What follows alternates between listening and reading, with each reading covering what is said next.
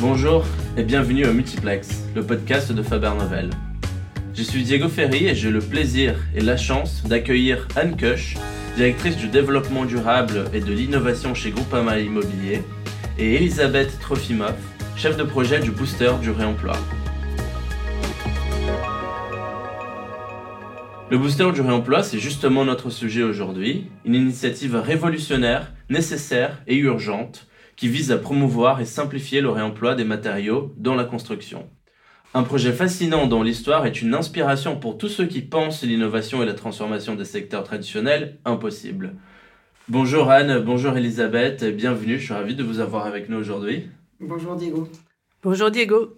Alors, pour commencer, peut-être pouvez-vous nous dire en quelques mots ce que c'est que le booster du réemploi? Euh, J'espère que j'ai fait l'honneur euh, dans la description de l'introduction et dont la plateforme digitale sort il me semble, dans les prochains jours. Merci en tout cas, bonjour et merci pour cette invitation qui nous permet de vous présenter le booster du réemploi. C'est une initiative qui est née de plusieurs constats sans appel. Le premier, c'est que l'activité de l'immobilier génère 42 millions de tonnes de déchets par an en France, hors activité du BTP. Nous sommes la deuxième industrie en France la plus émettrice de CO2, avec l'activité résidentielle et tertiaire, après les transports. Nos modes constructifs sont axés sur un mode linéaire. Je prends les ressources naturelles, je les transforme et ensuite je crée des déchets. Moins de 1% des déchets de la construction immobilière aujourd'hui échappent à l'enfouissement et à l'incinération. Quand on prend ces chiffres, il y a de quoi s'indigner, non? Hmm. Donc comment faire pour changer radicalement de système? En fait, nous avons eu la chance que le groupe Groupama, le département de la transformation digitale du groupe, nous propose de participer à une accélération de projet début 2020 dans un accélérateur américain Techstars à Paris. Nous avons construit une équipe intergénérationnelle de 24 ans à 60 ans, à presque 60 ans, ça c'est moi, et pluridisciplinaire de quatre femmes, et nous avons apporté cette idée que la digitalisation du réemploi des matériaux dans les métiers de la construction pouvait nous aider à massifier ces pratiques et à tourner le dos à l'économie linéaire. Aujourd'hui, 54 plateformes forment une offre de matériaux fragmentés. Pour qu'un marché soit efficace, il faut que l'offre rencontre la demande. Or, la demande aujourd'hui est inexistante, ou en tout cas, elle n'est pas visible par les porteurs de l'offre. Notre projet de digitalisation, c'est de digitaliser cette demande des maîtres d'ouvrage pour la rendre visible à ceux qui gèrent l'offre de matériaux. Alors, ça paraît assez simple comme ça à expliquer un micro, mais pour faire changer nos process de la construction, les process logistiques, les process assurantiels, dans chaque construction, il faut une traçabilité des produits, il faut une conformité réglementaire de chaque produit, il faut l'intervention de différents acteurs, des bureaux de contrôle, etc. Donc c'est assez compliqué. Et en fait, faire du réemploi de matériaux dans tous ces process assez normés, cela décourage beaucoup c'est beaucoup plus simple d'aller dans le supermarché du neuf hmm. parce que c'est plus facile et c'est plus fluide.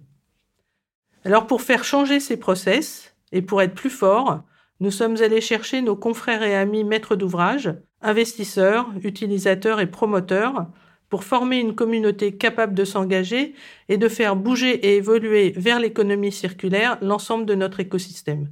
Nous avons abrité ce projet chez A4MT, une spin-off de l'IFPEB, pour que la gouvernance de ce projet soit transparente et partagée.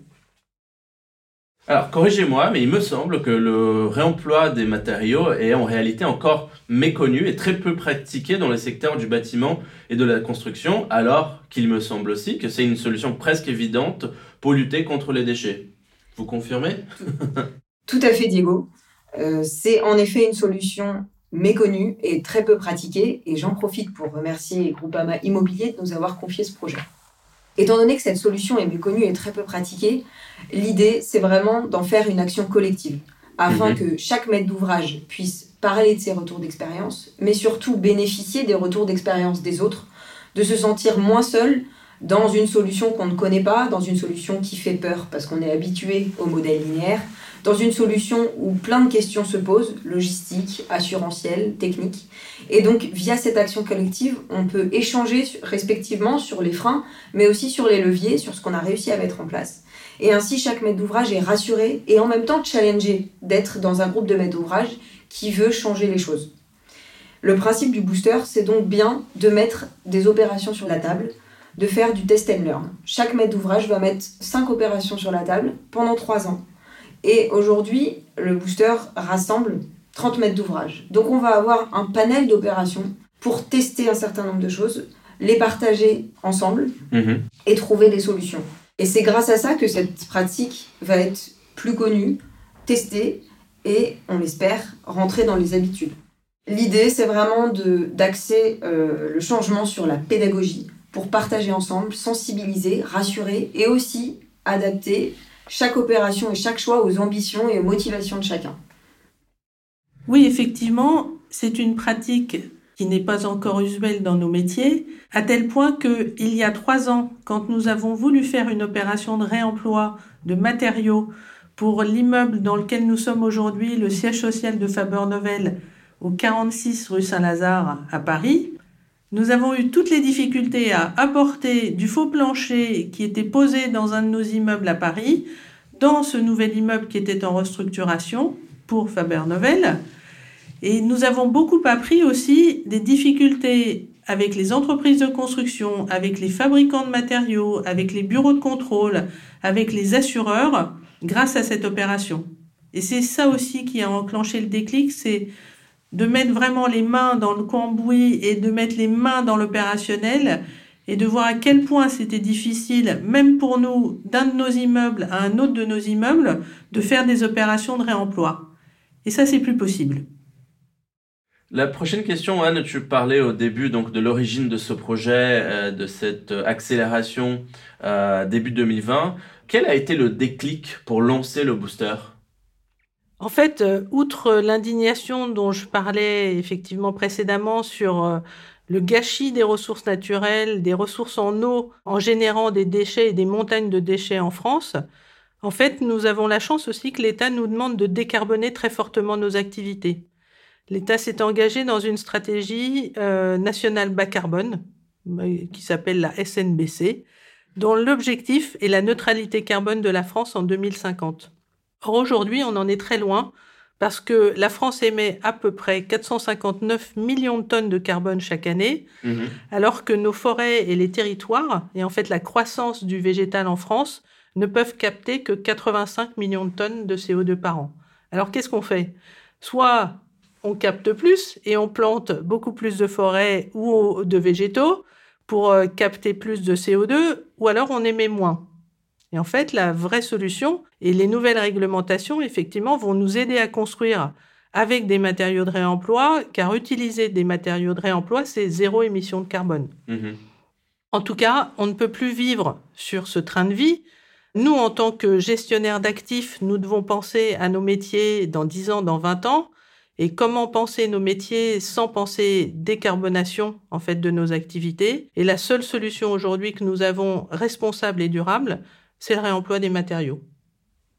Merci beaucoup. Je passe à la question suivante. Cette initiative vient, à mon avis, bousculer des pratiques presque ancestrales du secteur et on sait qu'innover, c'est pas toujours facile. La question est donc euh, comment avez-vous fait pour avancer si vite et si bien? On se parle donc début 2021, à un peu plus d'un an après le lancement du projet, alors que la plateforme sort déjà. Alors je disais tout à l'heure, euh, le digital effectivement va nous aider à massifier nos pratiques et à amplifier, à aller plus vite, ça c'est clair, et à détecter un certain nombre de choses qui vont nous permettre en fait euh, de booster complètement le, matériau de réemploi en France. Mais en fait, le booster, euh, c'est d'abord une aventure humaine. C'est la volonté de Laetitia Georges, la maman du booster, et des deux femmes extraordinaires avec qui nous avons formé une super équipe Groupama Immobilier, Manon Tellier et Mélodie Motta, avec qui nous avons travaillé sur ce sujet. Et puis aussi, cette aventure humaine, elle regroupe nos confrères et amis maîtres d'ouvrage Booster qui ont répondu présent tout de suite à cette idée de former une communauté ensemble et d'investir dans l'aventure et pour notre avenir commun. Bien sûr, c'est une aventure avec A4MT qui a accepté de prendre le pilotage du projet Et puis bien sûr, Faber Novel et Stéphane Distinguin et ses équipes qui ont tout de suite compris la pertinence de notre projet et qui nous ont bâti un outil idéal. Sans l'humain, pas de digital. Et toi, Elisabeth, t'en penses quoi? Comment vous avez fait euh, pour avancer si vite et si bien dans ce projet? Eh bien, je vais rebondir sur ce que vient de dire Anne sur le digital. Ça a été également une aventure humaine et ça en est encore une puisque le développement est en cours en cours. Mais régulièrement, toutes les semaines, on rencontrait l'équipe euh, de développeurs et ce qui ressortait tout le temps, c'est que la réussite de ce développement, c'est la réussite de l'équipe. L'équipe euh, de développeurs est soudée, s'entend bien, travaille bien ensemble et on l'a ressenti et on le ressent euh, systématiquement. Par ailleurs, on a vraiment travaillé en amont avec Anne Koch et Cédric Borel sur un cahier des charges simple de la plateforme et Faber Novel nous a accompagnés aussi pour faire quelque chose de simple à la fois à développer, peut-être un peu plus compliqué que ce qu'ils imaginaient, mais quand même simple à développer et simple à utiliser. Je pense que la plateforme qui apporte une pierre au développement durable a permis à Faber Novel de s'investir à 200% dans ce développement et de se donner le challenge de le développer en trois mois, ce qui est assez remarquable. Donc d'un point de vue digital, tout ça n'est qu'humain. Mais d'un point de vue booster, tout ça n'est aussi qu'humain. Et l'idée, comme je le disais précédemment, c'est vraiment de rester sur un fonctionnement collectif. On a donc proposé un rythme régulier au maître d'ouvrage, un rythme régulier de rencontres qu'on appelle les booster sessions. On se voit une fois par mois. Mmh. Ainsi, chaque maître d'ouvrage reste concerné, reste sensibilisé au sujet et souhaite toujours plus s'investir. En fait, le cahier des charges, il était assez simple pour notre plateforme digitale. Nous avons demandé une trottinette, en fait, à Faber Novel. Parce que nous ne voulions pas une Rolls-Royce, parce qu'on est aussi dans la sobriété numérique et parce qu'on voulait un outil simple à utiliser pour expérimenter. Si effectivement le marché se développe, on aura peut-être besoin d'un outil encore plus complexe, peut-être ce sera un nouvel outil mais cet objectif aussi de, sobriété digitale euh, entre nous était un objectif assez fort. Anne, je reviens juste sur euh, l'aventure humaine. J'en profite pour saluer quand même l'équipe d'A4MT, donc Camille Bertin, Zélie Perrin, Marielle Cossou, Cédric Borel, qui sont aussi là pour euh, être systématiquement disponibles auprès des maîtres d'ouvrage lorsqu'ils ont une question, parce que comme on le disait précédemment, ça bouscule les pratiques, et donc ils ont besoin d'une présence et cette présence, elle est là, elle est possible grâce à cette équipe. Et je salue également l'écosystème, l'écosystème de tous ceux qui font du réemploi depuis longtemps, qui ont senti dans le booster une opportunité de se développer et qui régulièrement nous contactent pour, euh, pour rentrer euh, en contact avec les maîtres d'ouvrage, pour développer leur activité et répondre à cette demande qui commence à s'exprimer. On parlait donc de cette fameuse plateforme. Euh, vous arrivez désormais à une phase clé du projet où il s'agit de lancer les premiers projets très concrets via cette plateforme que vous avez donc nommée Looping. Comment l'abordez-vous?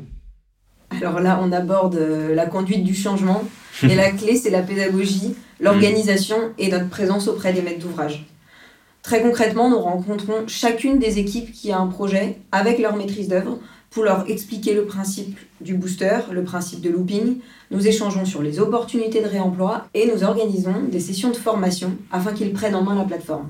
Je ne hmm. vous cache pas que la clé ici, c'est encore l'humain. C'est de régulièrement les accompagner, de suivre de près où ils en sont, de comprendre leurs freins s'ils en ont, et de voir ensemble comment on peut avancer. Mais nous comptons bien sur la simplicité de la trottinette qu'est Looping pour que chaque équipe prenne en main facilement la plateforme. Merci beaucoup Elisabeth. On arrive à la fin de ce podcast. J'ai une dernière question euh, pour vous deux. Le booster, vous l'avez dit, c'est une initiative prévue d'abord sur trois ans. Quels sont vos objectifs euh, ou euh, où espérez-vous être arrivé dans, dans trois ans? Alors je pense que nous sommes le seul projet en France et dans le monde qui peut répondre que nous espérons disparaître dans trois ans, ne pas être une grosse machine, mais justement un outil que le marché s'est approprié nous avons conçu aussi cette plateforme en logiciel libre parce que nous voulons qu'elle puisse être partagée au plus grand nombre et à tous ceux qui en auront besoin. Donc après trois ans, elle sera disponible, effectivement. Notre plus grand bonheur serait de fermer cette plateforme. Ça voudrait dire effectivement que des filières par matériaux ont émergé, ont été prises en main par des acteurs comme le disait Elisabeth tout à l'heure, qui font du réemploi depuis longtemps et que nous saluons tous les jours parce que ce sont eux aussi les vrais innovateurs de nos métiers. certaines sont économiquement viables aujourd'hui, d'autres pas du tout. Et nous souhaitons justement que le booster du réemploi permette à ce que ces modèles économiques émergent et surtout qu'ils émergent dans les territoires parce que pour nous, le booster du réemploi, c'est une aventure pour les territoires, pour de l'emploi relocalisable et qui ne sera plus jamais délocalisable parce qu'on veut créer des filières d'industrie, euh, de changement de matériaux, de stockage, de logistique, euh, de redesign, de refabrication, etc. On veut absolument euh, travailler sur ce stock de matériaux qui sont aujourd'hui à l'intérieur de nos immeubles. Et puis, alors un rêve, ce serait de ne plus jamais aller chercher des nouvelles ressources naturelles dans dans la terre, qui finalement finissent en déchets. Donc on veut on veut en fait enclencher ces nouveaux modèles pérennes Là encore, toute l'équipe du booster parie sur l'humain et sa capacité à réinventer des modèles. Et j'espère effectivement que dans trois ans, nous serons en train déjà de tourner le dos à l'économie linéaire. Je complète euh, avec un petit clin d'œil à A4MT. A4MT, c'est Action for Market Transformation. Eh ben, moi, je souhaite que le marché soit transformé, que le réemploi devienne une pratique courante pour tout le monde, qu'on ne se pose même plus la question et en bonus, sachez que c'est créateur d'emplois parce qu'on change de paradigme. Dans le neuf, 80% de la valeur, c'est la matière, 20% c'est la main-d'œuvre. Et ben dans le réemploi, c'est l'inverse. Donc qu'on crée des emplois et que le réemploi devienne une pratique courante. Anne, Elisabeth, merci infiniment pour votre présence. C'était un plaisir d'échanger avec vous. Merci à vous. Merci Diego. Merci Faber Novel. Et bah, c'est une réelle inspiration que de vous entendre avec de telles ambitions et telle énergie dans le projet. Le booster ne peut qu'atteindre ses objectifs. Nous le souhaitons tout et nous vous souhaitons beaucoup de succès avec le booster euh, et que nous suivrons de très très près chez Faber Novel puisque donc nous sommes partenaires. Euh, à vous, nos auditeurs, ceux que nous écoutent à la maison, si vous souhaitez en savoir un peu plus sur le projet Booster du réemploi, rendez-vous sur looping.imo ou le booster du réemploi.imo. Très bien, merci Anne. Et on se retrouve dans tous les cas jeudi prochain pour un nouvel épisode du Multiplex. Cet épisode a été produit et réalisé avec l'aide de Marina Dislich. C'est tout pour le Multiplex d'aujourd'hui. Je suis Diego Ferry et à jeudi prochain.